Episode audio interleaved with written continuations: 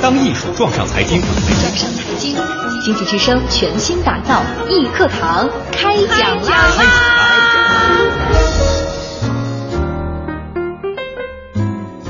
如果将城市比作一个妙龄少女，那么城市的公共空间就相当于美女漂亮的衣衫。不管是闹中取静、翠绿成荫的街心花园，还是体现着现代人文潮流的 shopping mall，还是具有城市独特韵味的人民广场，亦或代表着地方特色建筑的车站、机场，无一不透露着一个城市的底蕴和风貌。在这个主要看气质的时代里，如何打造不一样的公共空间？易课堂精彩内容马上开讲。易课堂，欢迎大家锁定。大家好，我是王冠。大家好，我是庞雷，我是董毅，我是吴刚。好，今天我们有请到了著名的建筑师吴刚老师。首先邀请大家是加德美一家的微信号，美德两个字颠倒过来，艺术的艺，嘉奖的嘉。我们会得到的是颜值最高的建筑师吴刚老师颜值最高的作品集。吴老师脸红了吗？吴老师已经习惯了这么被人夸了，习惯了，对，已经麻木了，对，不好意思，不好意思啊，对，呃，接下来来说一说，让我们所有人都会觉得有一些不好意思的事儿。我们锁定的关键词呢是公共空间。哎，很多的外国朋友啊，到了中国之后呢，哎，走进我们某一位中国朋友的家里，会觉得哦，你们现在中国人这么现代化哈，什么家用电器都有，然后呢，这个吃的也好，穿的也好，住的也好，但是走在城市里，觉得。好像看不见太多值得欣赏的和记忆的东西，哎，这就是我们说的公共空间。今天要让吴老师啊和董毅一块儿跟我们来看一看，该怎么提升我们的公共空间。这个公共空间，请大家注意，不光你们家的客厅是你的脸面，你们城市的客厅同样是你的脸面。这个首先你说哪儿人？我是上海人，我是广州人，我是杭州人，你这个城市特别拿得出手的公共空间是什么呢？咱们先让房雷同学来说一说，从一个老百姓的角度，我们怎么理解公共空间？嗯，我觉得走出就是你跳广场舞那地方，对对，我跳广场舞的地方啊，然后我买早点的地方，其实这都是公共空间。我个人理解，我们走出家门的所有的空间都是公共空间，包括我们工作的单位，包括我们走的街道、公园、图书馆、教室等等这些地方，应该都是公共空间。就是就是家以外，家以外的地方就是公共。吴老师他这么说靠谱吗？说的非常的好。我们中国呢，其实是一个特别缺乏公共空间的地方啊。你，但是我们历史上并不是这样啊。比如说我们大家，呃，想到的以前的这个胡同啊，可是现在呢，这个胡同呢和以前就不太一样了啊，变得更加嘈杂呀，都停车了，停车呀 啊。比如说我们北海公园啊，就是一个很好的公共空间啊，经常去的地儿啊。呃，然后还有就是天安门广场啊，那当然是一个非常典型的这么一个公共空间，呃，但是很可可惜，在我们新建造的这些环境中间，北京的啊，我我们想哪儿是公共空间呢？有的时候比较难的，比如说 CBD 里面哪儿是公共空间？大家可能想的是国贸啊，但是国贸呢，它是一个商场啊，那所以呢，就是说这就给我们带来了一个新的这个话题，就是说商业空间也是公共空间。哎，三里屯 Village 啊，对，它它也变成对，其实，在很多影视作品里都出现过，包括世贸天阶什么全北京向上看之类，那也算是个公共空间。是的，是的，是的。那所以我想呢，就是呃，公共空间的实际上它的含义呢是呃变得更加广泛的，在今天啊。董毅怎么理解？你在你在全球那么多城市，你你觉得哪儿的公共空间让你觉得哦真牛，真是没想到有这么个公共空间？首先是机场，我当我去过温哥华机场的时候，一下来和首都机场的对比就特别明显，就是我们对公共艺术啊这个整体的解决策划能力是很差的。嗯，比如说温哥华的机场，我印象很深，他下来以后，因温哥华提倡的是。多元文化，所以当他在讲多元文化的时候，他既有土著的文化，他有木雕，包括他的画毯，这种画毯都是和加拿大的土著文化结合在一起的，同时也有他的。自然，因为他的很多的摄影作品就在里边，然后还有他的雕塑。我跟董毅一个帖啊，说到这个机场，我感慨非常深。我在今年秋天的时候去了印度啊，首先你你要在这个新德里机场，就是呃英吉拉甘地啊，就是一印度的第一位女总理啊，然后在以她的名字命名的这个机场，你要出关。然后呢，坦率的讲，我现在去印度是很有优越感，因为以中国的现在的国际地位和你的经济体量，你优越感非常强。但是你一到英吉拉甘地机场，你就服了。为什么？在我们这些国际游客排队入关的时候，然后他的那个机场大厅是九只不同姿势的手。然后代表了印度主流的各种宗教，你觉得哦，到了宗教之国了。刚才董毅说的让我觉得深受启发的一点，就是说你在公共空间的不管是什么样的艺术体现，首先建立在你如何认识和判断你自己上，你的自己定位要准，我才能有一个提炼和判断。它的文化内涵是什么？OK，然后我们出了机场之后，大家做的第一件事，长途飞行之后就上厕所嘛。啊，你到了印度之后，当然印度的厕所，你之前看到各种各样的传闻，你觉得很期待值很低，但不是这样的。你到了机场之后。它不同位置的男女厕所是它不同民族的男性和女性的画像，就是各种帅哥小伙穿着印度各种民族服装，拉贾斯坦邦的等等，包括南印度的等等，这是一个非常好的文化名片的展示。其实就是厕所门口，人家就在这样的一个细节，充分利用了对于艺术本身这种全世界共同的语言，包括这种宣传平台，我觉得做的都有很多值得我们 T 三。来学习的地方。那好，接下来我们视线切回到国内啊，我们家在北京的丰台区。这个丰台区啊，有一个新修的大商场。我前一阵一个朋友约我去那儿吃饭，在这个五楼啊或者六楼，一般都是餐饮一条街一层，公共空间就是门口出来的这个沙发，大家在那儿排号啊等座嘛，然后什么。这种地儿该怎么来规制规制？从前几年就开始流行了大量的。比如说美术馆、嗯，展馆进入到商业空间里，我认为是一件非常好的事儿。吃饭等座的时候，咱看看画。对对对，它不见得等座，就是我们的商业地产受到非常大的冲击之后，传统的连锁店很多都迁走了。比如说最典型的万达百货，对吧？王健林这边这个把万达百货关了若干家店，那么空出来的这些空间干嘛使？对。而我们的艺术，刚才说的展馆是一个非常好的填充。现在所有的大的 shopping mall 里边，电影院是不用说了，肯定都有。餐厅的比例已经涨到差不多百分之五十，甚至有的到六十对吧？否则都变成餐饮餐饮 mall 了啊。那么在这种情况还剩下什么？剩下的一定是互动体验啊和公共的文化消费相关的。那其实艺术就是很好的。我们换个角度来说，五家餐厅的对面，然后呢有五件雕塑作品，有五件雕塑作品，这个就会大大的让你这个餐饮区溢价，大家就会觉得哦，在这儿自拍一下啊，或者什么我聊聊天。我等位的时间是很开心的。对，但是谁来出这个钱？好，对，这个里边实际上是什么概念呢？第一，作为商场的运营方啊，你比如说我们现在是中信地产的艺术顾问，我们最近正在做一个项目，就是在它的长沙店。shopping mall 整个有十八万平米将近，里边所有的公共艺术是由地产商负责解决，开发商来。那么当然，开发商他也不是专业的艺术机构，他要找到我们，嗯。啊，找到那一家说你给我做艺术的解决方案。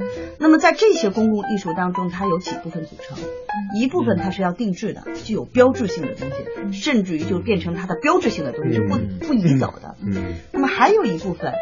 是要租赁的，要常换常新的，像入职一样。嗯，这个时候就像刚才王冠说的这个例子了。他在五楼在餐饮的时候，这个时候我们过去去海底捞，大家都是修指甲呀，什么在这个。现在呢，哎，说我们可以不用修指甲了，或者在修指甲的同时，对面摆着一些装置，一些雕塑。自拍分享，这个时候对解决它的人流会更有帮助。这在社交媒体非常重要。可以不用养那么多的修指甲的美甲美甲工，可以不用提供那么多免费。而另外一方面，很重要的一点，对于你的一个等待区都是个很好的分流，你就不用都拥在门口了，摆一小凳子什么之类的。对，这样的话呢，人流也自然的会随着你的艺术品的摆放就疏散开了。对对。而且这个被证明呢，它是有效的在哪里呢？就是当我们有一个展览或者有一件很好很嗯吸引眼球的艺术。品到了一个商业空间的时候，它会带来大量的人流。嗯。去年 K 十一做莫奈展的时候，它的同期的人流增长了百分之三十。但是羊羊毛出在羊身上，我我我我这个我这个饭馆，你肯定是要把这个费用摊到我的身上的。不饭馆，但是对于饭馆来说，这个其实是一个良性的商业循环。同一地段的这个商场很多，但是如果你有好的策划、好的艺术的活动，吸引了人流的时候，我是商家，我到你这儿来开店，我租你的店铺，我就有生意做。就是第一，对他的租户的品质是有帮助的。艺术有个最大的作用，它可以改善人流，而且聚集人气。聚集人气，因为对艺术感兴趣的人，首先他的收入水平、他的欣赏水平、消费能力都是做一个非常有效的区分。其实它自然的就分层了，分层了。对，所以刚才说的艺术对于 shopping mall 里面来说的话，它第一个功能就是吸引人流，第二个是有效的改善人流。第三，它还可以延长你的驻留时间。嗯，就是说，当我过去吃完饭我就走了，我现在就说我吃完饭我还可以在商场里面楼上楼下像个美术馆一样，我可以在这儿多花两个小时。王雷突然觉得自拍不好看，又去买点化妆品或者买件外套，这是很正常的。对，吴刚老师有没有觉得财经频道这种热烈的讨论充满了铜臭气？说来说去都是钱的事儿。我觉得其实就是艺术啊和这个空间的结合，从历史上也都。可以看到这些啊，米开朗基罗他在他的这个空间里面啊，创造中间就有艺术品的出现，嗯，不仅仅是在这教堂空间里面啊，甚至也在一些皇家的空间。那中国的这个也是这样吧？包括我们有一个，包括看罗马那么多的什么巴布瑞尼的那些雕像之类的，太牛了！那些海神的喷泉，觉得太美了。对中国有个很著名的词叫雕梁画栋啊，雕梁画栋。对啊，大家都知道，就是说中国人呢，从古呢就有这么一种情怀啊，就在自己的空间里面呢，要把艺术。要把自己的情怀加入进去啊，所以呢，就是说，在商业空间里面，如果艺术能够带来人的这个美感啊，能够带来一些人的更好的体验，我觉得是应该支持。其实你以为吴刚同志不想那个成本吗？他们也要想的。打造不一样的城市空间，艺术可谓是一剂良药。翻开世界的建筑地图，你会发现，印度的机场、华尔街的铜牛、巴黎的爱墙，这些让人印象深刻的公共空间，无疑都有艺术的身影。然而，打造一个成功的艺术空间，除了智慧的设计、特色的布局之外，更离不开财力的支持。谁才是这些公共空间背后的最大股东呢？易课堂，咱们接着聊。去过全球这么多的地方，什么样的公共空间的艺术感特别打动你？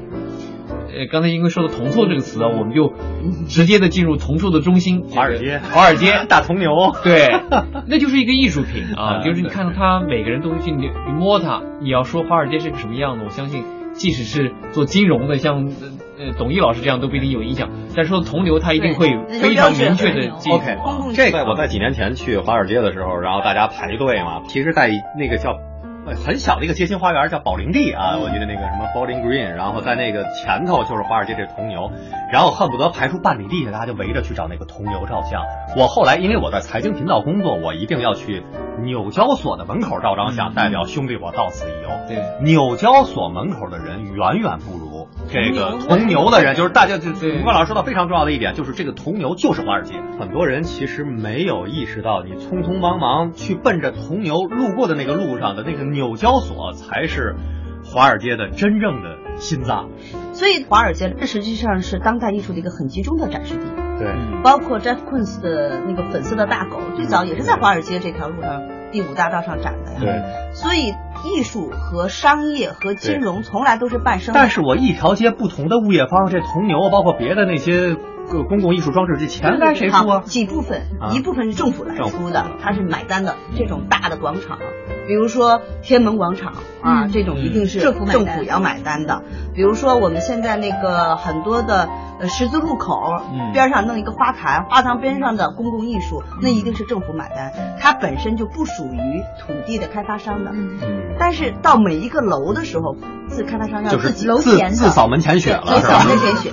而且这个门前雪，当它设计完了出来，作品产生之后，它又不属于他了。某种角度来讲，它又属于社会了。复兴集团收购了洛克菲勒家族建造的这个摩根大通的这个楼。嗯。但是这个楼前面有一件作品，这个作品是全世界当代艺术当中非常重要的一件作品，非常出名。而且呢，在这个广场里边呢，它是个下沉式的广场。纽约市政府下面还有一段话，就是这个作品是属于全社会的哦，不能动，不能随着物业更迭，不能随便改。但但是不符合物权法呀。当年谁花了钱归谁它是变成它是一个地标性的东西了，是变成一个大家的。公共的记忆了，所以在这个情况下，政府又有了一种约束力，就是你不能把它拿走。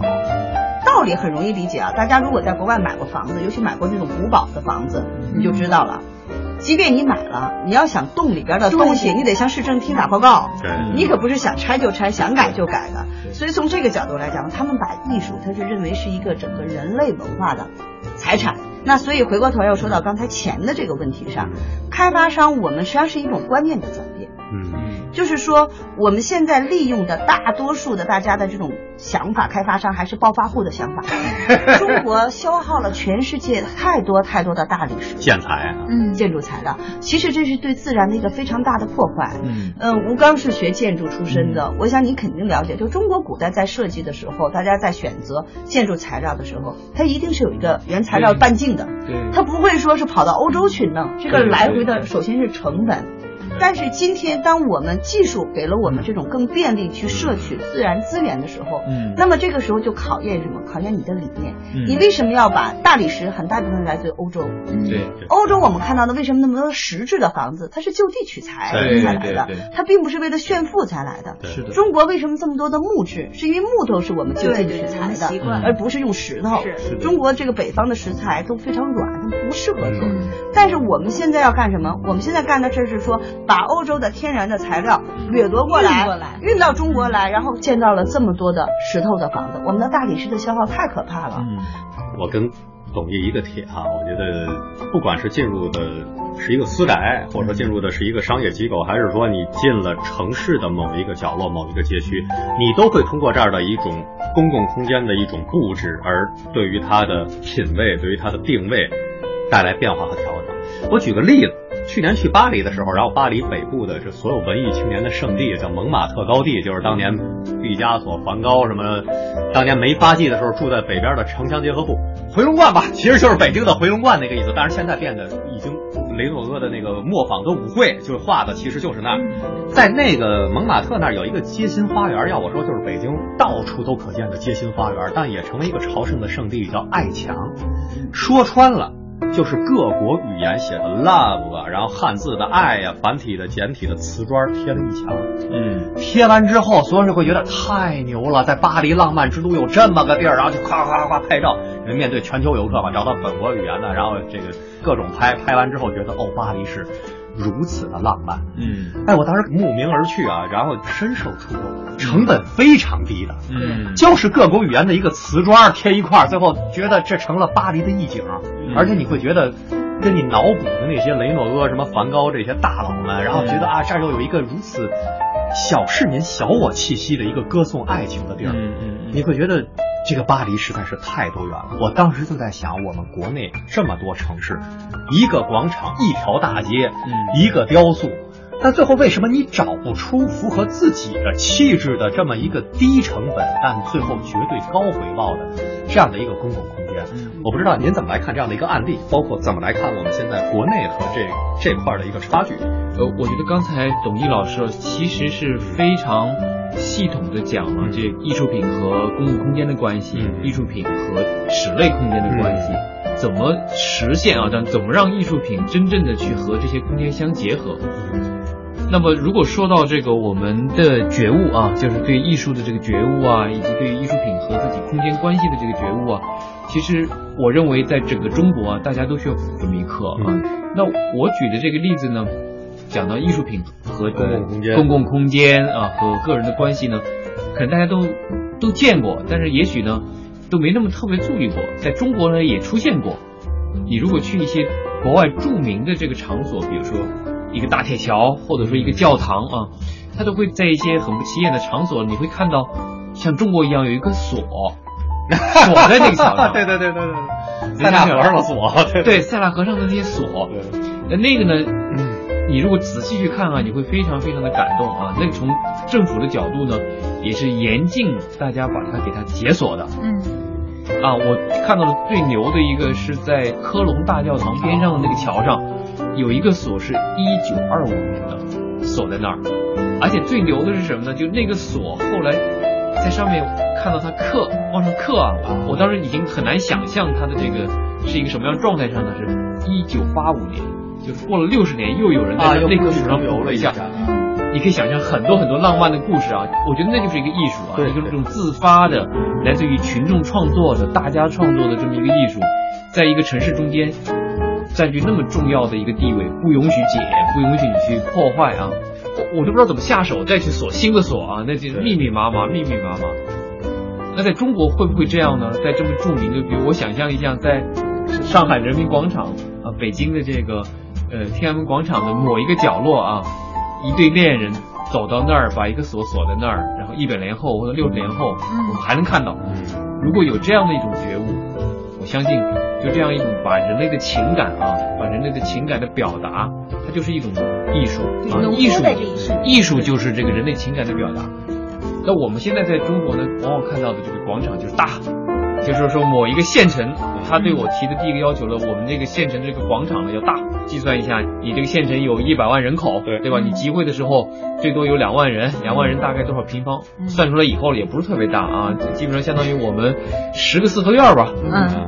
他说你这个设计理念太差了，你这至少得得有天安门广场那么大，吓了我一跳。这为什么要那么大呢？就是我们目前的这个观点还是对大啊，而不是对它中间的那个质量，对于情感的表达，艺术在中间的位置啊，对空间的这个。还是一个典型的思维，就是大就是好。我们还 追求吃的多，而不是。所以我举这么一个很小的例子来说呢，就是说艺术其实是跟人类、跟人类的生活息息相关的，特别是在公共空间当中啊。如果我们呃要表达它呢，不仅仅是一些呃所谓的这高大上啊，同时呢，就是说我们个人情感的表达呢，也应该成为啊这个公共空间的一个有效的组成部分。而且刚才您举的这个，不管是是巴黎还是科隆的这个铁索桥啊，然后就各种这个希望能够锁住这一刻、锁住爱情的这个例子，哦，我其实特别的有体会，就是大概在。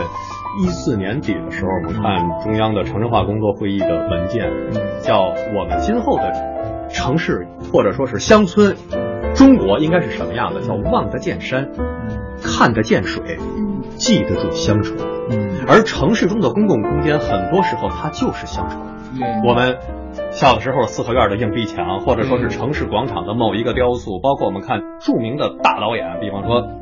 天堂电影院，他最后所在电影中反复去提炼和总结的，就是当年的自己老家的那个小镇的电影院门前的那个小广场和那个放映员，这恰恰就是乡愁的一部分。那么一一条宽阔的街道，一片空旷的广场，可能未必能承载那么多的乡愁。这个具象的公共空间，该如何成为公共记忆？这个实际上，确实是现在我们当下需要进一步。